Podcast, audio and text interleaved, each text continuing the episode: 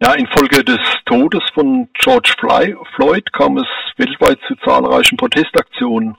Ja, von Deutschland aus betrachtet erscheint die US-amerikanische Sportszene politisiert wie noch nie zuvor.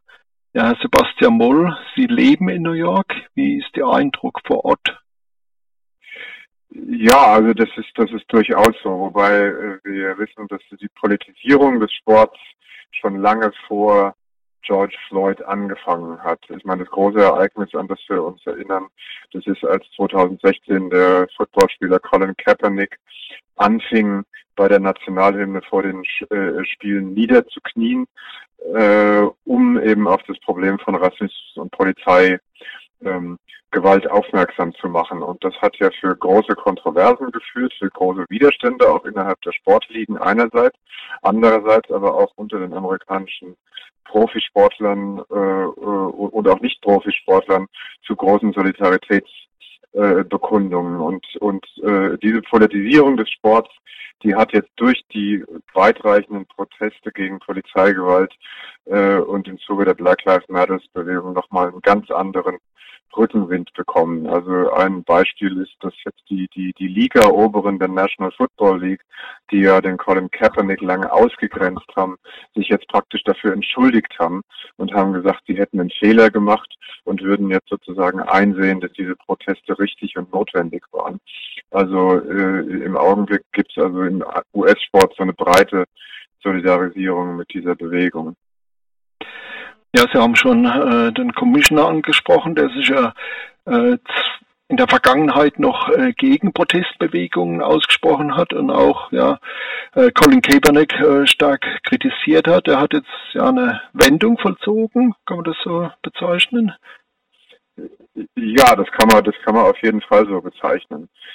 Ja, weil, weil ich denke mir, also auch die National Football League äh, quasi gemerkt hat, dass es, dass es also im Zuge von ähm, äh, äh, von den Protesten gegen George Floyd und dass es einen breiten gesellschaftlichen Konsens gibt, der eben das verurteilt, der also gegen Rassist, der sich offen gegen Rassismus stellt und dass die äh, National Football League da auf keinen Fall auf der falschen Seite äh, sein wollte, wobei andererseits natürlich die Liga oberen äh, äh, noch immer kritisiert werden und dem auch zum Teil skeptisch begegnet wird. Ähm, solange ähm, Colin Kaepernick immer noch keinen Vertrag haben, sagen viele Kritiker, ähm, ist das ist das quasi äh, leeres Gerede und es ist ja so, dass also Colin Kaepernick bis heute noch kein Vertragsangebot hat. Ja, inzwischen äh, kommt er schon fast in ein Alter, wo es dann auch schwieriger wird. Äh, geht auf die 30 zu oder ist schon 30. Und äh, ja, war äh, damals, als er also von den, von den 49ers ähm, keinen Vertrag mehr erhalten hat und angefangen hat mit der äh, äh, Protest zu zeigen, äh, war eigentlich einer der besten Quarterbacks, oder wie würden Sie das einschätzen? Ja, also er war einer der besten Quarterbacks der Liga. Er hat ja für die 49ers auch im Super Bowl-Finale äh, gestanden. Das können nicht viele Quarterbacks von sich sagen. Und es hat äh, über die Jahre äh, hat es auch jeden gewundert. Gerade in den letzten zwei Jahren wird in der NFL äh, beklagt, dass es einen Mangel an starken Quarterbacks gibt und sich jeder gefragt hat, äh, warum äh, dem keiner einen Vertrag gibt. Es wurde also immer wieder damit begründet, dass er nicht ins Spielkonzept passt, dass er vielleicht nicht mehr die Qualität hat. Äh, äh, trotz allem haben Fachleute immer wieder gesagt, dass, dass, dass äh, ein Quarterback von dem Format von Colin Kaepernick, selbst wenn ihm jetzt zwei Jahre Spielpraxis äh, gefehlt haben, dass, dass, äh, äh, dass da jedes Team eigentlich drum froh sein könnte oder drum froh, äh, froh, froh sein sollte. Deswegen äh, sind diese Argumente, dass, dass äh, Kaepernick nicht mehr das Niveau hätte, ähm, eigentlich ähm, eigentlich äh, lange Zeit fadenscheinig. Aber er hat, wie gesagt, er hat eben bis heute noch kein neues Angebot. Mhm. Kann man vielleicht dazu, Entschuldigung, mhm. ja, nee, bitte, ja. Äh, äh, ja, kann man dann vielleicht auch daraus die Schlüsse ziehen, dass das auch, äh, dass sich einer, dass sich kein Club ähm, ja äh, einen Colin Kaepernick ins Team holen will, weil das Football. Ja.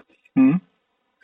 Ja, auf jeden Fall. Ähm, hm. äh, und es ist ja Colin Kaepernick hat ja auch sozusagen kollektiv gegen die Liga geklagt, äh, wegen quasi Berufsverbot, weil ihm niemand mehr einen Vertrag angeboten hat.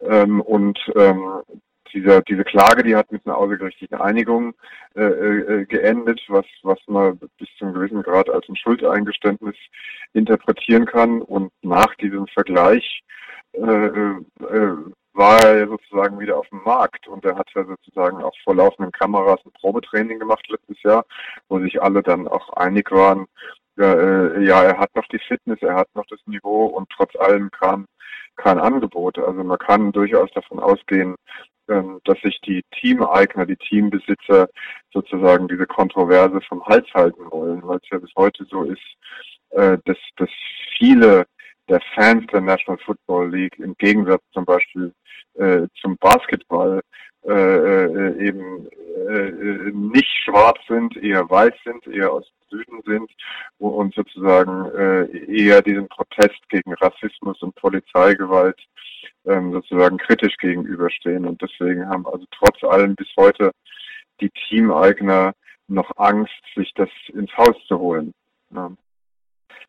Ja, äh, das haben, jetzt haben Sie schon einen Punkt angesprochen, das Footballpublikum, das gilt ja eher als konservativ und äh, ja, wenn man sich so ja, Kommentare in verschiedenen Foren anguckt und so weiter, ähm, ja, da spielt dann schon ein bisschen Populismus durch, aber ähm, es ist, glaube ich, schwierig, ähm, in einem Footballpublikum äh, gegen Rassismus äh, eine breite Öffentlichkeit zu finden, oder? Wie würden Sie das einschätzen?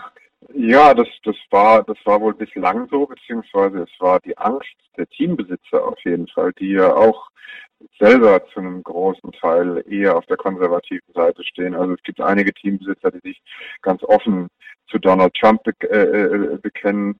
Die Frage ist natürlich, wie es denn tatsächlich ist, gerade jetzt nach diesen Vorfällen um George Floyd, wo denn jetzt eigentlich der gesellschaftliche äh, Konsens steht. Also, also äh, es gibt eben auch viele Stimmen, die denken, äh, äh, selbst das Football-Publikum ist zumindest in dieser Frage lange nicht mehr so konservativ, wie das vielleicht die Teameigner jetzt jetzt jetzt befürchten. Also im Augenblick hat man in, in, in den USA schon das Gefühl, dass es einen ganz breiten gesellschaftlichen Konsens darüber gibt, ähm, dass diese Zustände nicht weitergehen dürfen und, und äh, die eben anerkennen und begreifen, dass es da einen systematischen Rassismus gibt und dass es da ein Problem gibt und, und dass es eben auch eine große Sympathie mit den Leuten gibt, die da protestieren.